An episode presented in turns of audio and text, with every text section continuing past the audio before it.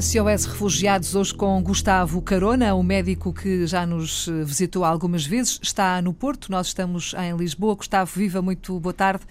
Há uma informação importante para uh, as pessoas que acompanham de perto uh, a medicina humanitária, para as pessoas que acompanham de perto o SOS Refugiados, esta temática dos refugiados e também o Gustavo Carona, que é uma figura não só do Porto, mas de Portugal e do mundo, um médico sem fronteiras que já participou em várias missões humanitárias, muitas delas em zonas de conflito muito complicadas.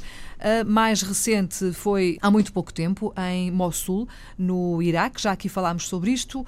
Gustavo Carona, boa tarde mais uma vez. Está uh, aí uh, mais uma missão, quatro meses pela frente, na República Centro-Africana. Quer eh, contar-nos um bocadinho o que, é que, o que é que aí vem, o que é que o espera, que uh, perspectivas é que tem para mais esta aventura na sua vida?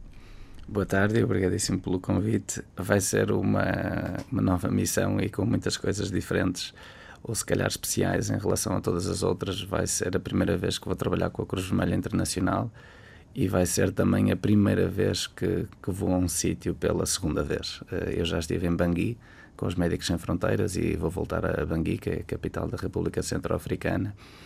E embora tenha tido muito gosto em lá estar, vai ser um, um desafio certamente diferente. É um dos países eh, mais pobres do mundo.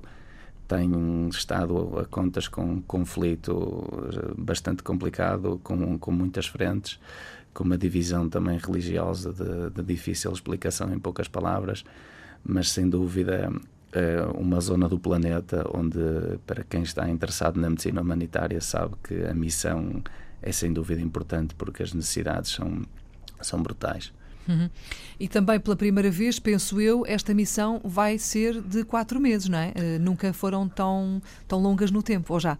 Uh, sim, eu estive na República Democrática do Congo durante cerca de quatro meses e vai ser a, segunda vez que hum. vou estar mais ou menos quatro meses. Normalmente é um mês, não é? Normalmente varia um bocadinho, um mês, dois meses, também já tive três. E, mas quatro meses é bastante tempo e num sítio relativamente complicado. Exatamente. Gustavo, do ponto de vista uh, médico, eu percebo que esteja tudo operacional, tudo uh, pronto para, para agir. E do ponto de vista emocional, como é que se gerem estas missões e como é que, eh, à distância, se preparam estas missões? Para mim, o grande desafio continua a ser uh, aqueles que cá estão e a forma como tento deixar as coisas organizadas uh, na minha vida pessoal e, e, profissional, que agora vai sofrer uma alteração importante, mas uh, a minha família, os meus amigos, as pessoas que gostam de mim, tudo isso salvaguardar que que tudo isso está, está bem acondicionado é a parte mais difícil da viagem, porque hum, eu gosto de lá estar, eu sinto-me super bem, eu adoro voltar à África, é sempre uma alegria enormíssima para mim sentir a, aquele cheirinho, aquela magia, aquela música africana. Uhum. Ainda que numa zona de conflito sentimos que, que aquele povo tem sempre muito para, para nos ensinar e para nos alegrar.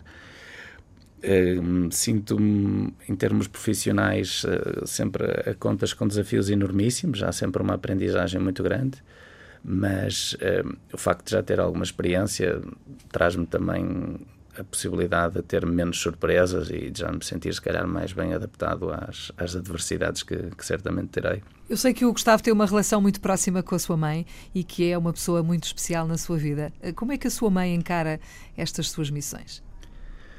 Eu imagino que seja com uma divisão sentimental muito grande, não é? De quem sente que a construção de um filho para fazer uma coisa que ela considera bonita é um motivo de grande orgulho e que ela também faz parte de, de, destas missões eh, de uma forma bastante direta, mas obviamente que, que sinto uma saudade e uma preocupação enorme cada vez que vou e cada vez que vou para uma zona de conflito sei que é muito mais difícil para quem cá fica do que para quem lá está a gerir a, uhum. os medos e as preocupações. Uma pergunta muito pessoal, posso fazer? Claro. Não tendo ainda a sua própria família constituída, uh, pergunto-lhe se pensa nisso, se é, enfim, uma, uma preocupação, se é um objetivo de vida ou se neste momento nem sequer pensa nisso.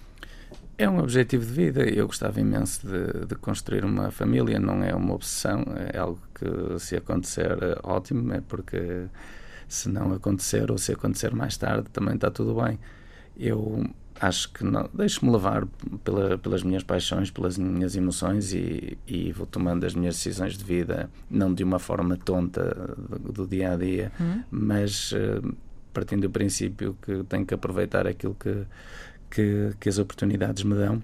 Sei que algumas destas decisões podem não facilitar uma estabilidade, mas também uh, sei de muitos exemplos de, de pessoas que conseguem encontrar um, um equilíbrio e, e, ser felizes das duas formas. Por isso, não sei se vou fazer isto mais uma vez ou se vou fazer isto a vida toda tudo dependerá de uma série de circunstâncias. Hum, por enquanto temos um Gustavo Carona dedicado integralmente à medicina humanitária.